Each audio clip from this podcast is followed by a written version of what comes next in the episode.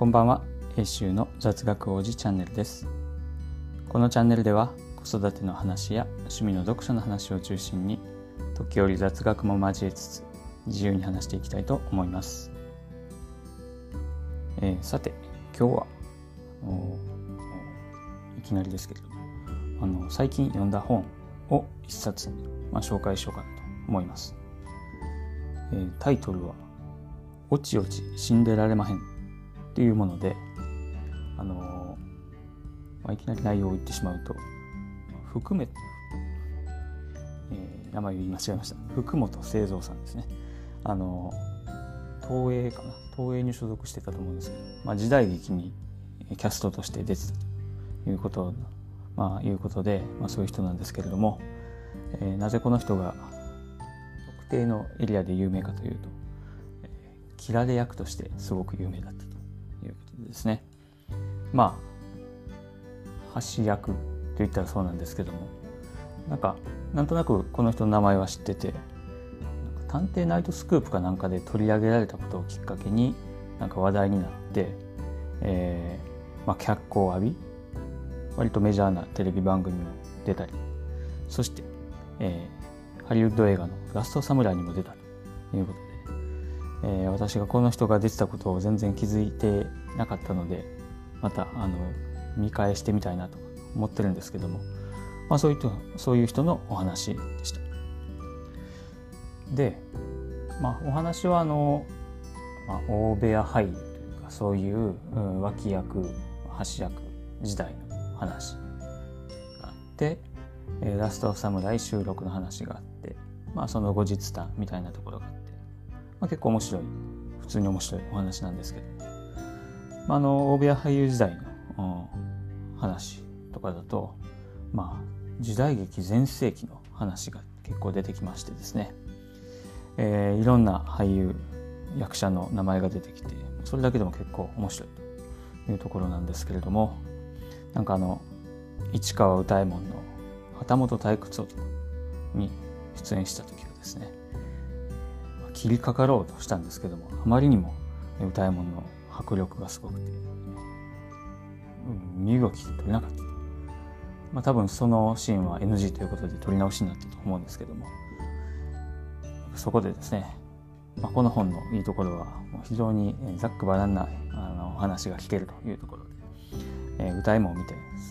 その顔のでかいことでかいことという感想をそのまま書いてしまっているということでですね。まあでかかったんでしょうねということで。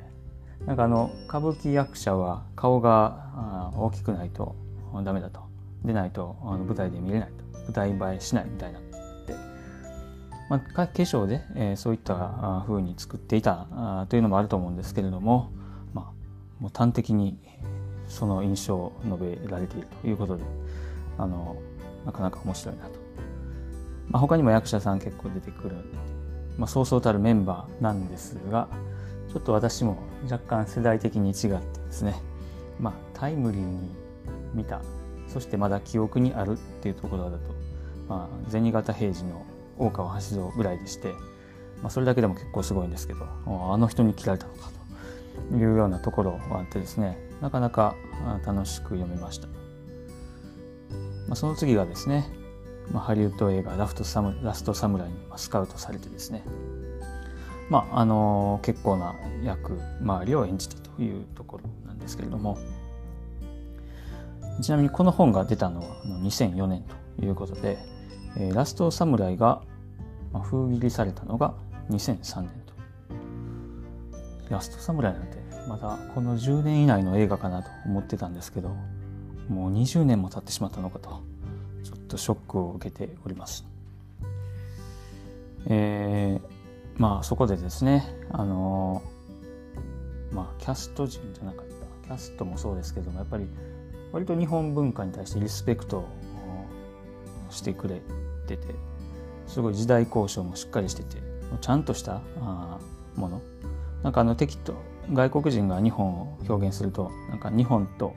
え、中国と韓国がごちゃ混ぜになったようなセットを作られがちなんですけどももうきっちりとしたものができていた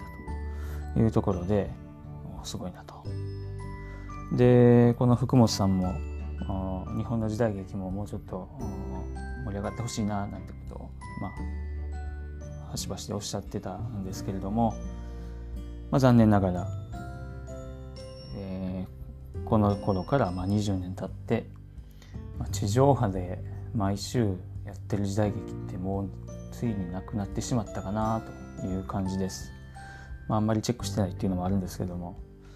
うーんこのまま消えてしまうのかなと。ね、私結構時代劇は好きだったんであのまた見てみたい気もするんですけどなかなか難しいかなみたいには思ってます。でこの福本清三さんはあのあのひょっとしたらニュースになってたかもしれませんけども、まあ、2021年にまお亡くなりになったということでですね、まあ、多分その時にちょっとニュースになってなんとなく頭に残ってたのかもしれませんけれどもまあ一つの時代が、うん、終わってしまったかなという感じはします。ちなみにあのこの方あの結構いろんな映画に出られててですねあの本人が謙遜されるほどではなくてですね結構まああの脇役かもしれませんけど出られてます。でまああのよくよく見てみると実はこの方すごく背が高くてあの172センチということで多分当時の時代劇の役者さんが160センチとかねまあそこそこぐらいな時代だと結構敵役としてしてはあの悪役としてはかなりの迫力があったんじゃないかどうかと、まあ、そういった悪役を主人公がバッサバッサと倒すというのはちょっと面白かったんではないかなという気もしてまあちょっと背が高いというのはそれだけで得かなっていう気もしないでもないですが、はい、なかなかあのまあそんなに時間をかけずに読める本ですけども、あのなかなか楽しく読めた本かなというところです。でまああの今日はそんなに時間かからないかなとは思ってたんですけどちょっとこれに関して、おまけの話もしてみようかなと思ってるんですけれどもあの最近、えー、白人かな？欧米の割と、うんまあ、世界的にはマジョリティと呼ばれるような人たちがですね、えー、民族衣装を着てきたり、まあ、それをファッションとして、まあ、ファッションとして着るんですけど着ると文化の盗用である文化を盗んでいるというふうにして着ているだけで非難されることがあります。で、まあ、それに関しては私はちょっと若干疑問なんですけれどもこれを私たちの文化に置き換えると、まあ、着物かなと思います。で、まあ、着物は私たちの感覚ではま文字からするとただの衣服クローズなので誰が来てもいいよという感じで、まあ、実際あの観光地京都とかの観光地に行くとあの貸し出しがあって、まあ、白人に限らず世界各国の人がまそれを着て、まあ、楽しんでられるということが別に普通のものとして見ています。あの左前右前が逆だととそれだけはちょっとやめてほしいなという気がしますけども、まあ、そそこだけちゃんと注意してくれればもう自由に着てくださいという感じです。まあ、服は、まあ、着物はまあユニバーサル、まあ、世界、ね。まあ、西洋の服と背広ワンピースとと同じ。別にユニバーサルなもんだろうという気がしているんですけれども。けどですね日本ではもうこういう時代劇がとしたら作れなくなっていくかもしれなくてちゃんとした時代劇は西洋人欧米人にしか作れないそしてちゃんとした時代交渉の知識も彼らしか持っていないという時代がやってくるかもしれないなと。となってくると日本文化っていうのが保護の対象になってしまうと世界的な。あの我々は自分たちの文化がそういう少数民族の文化として保護されるっていう感覚に慣れてないんですけどももうそうなるかもなっていうところがあってちょっとそれはまあ正直嫌だなというふうに思うところもあります。まあ時代劇チャンバラ盾なかなか難戻す残すのは難しいかもしれませんけども、まあ、着物の文化ぐらいはなんとか残したいかなと。言いつつ私もまあね、うん、子供の七五三のイベントぐらいでしか着物なんか着ないしもう写真撮って終わりなんですけど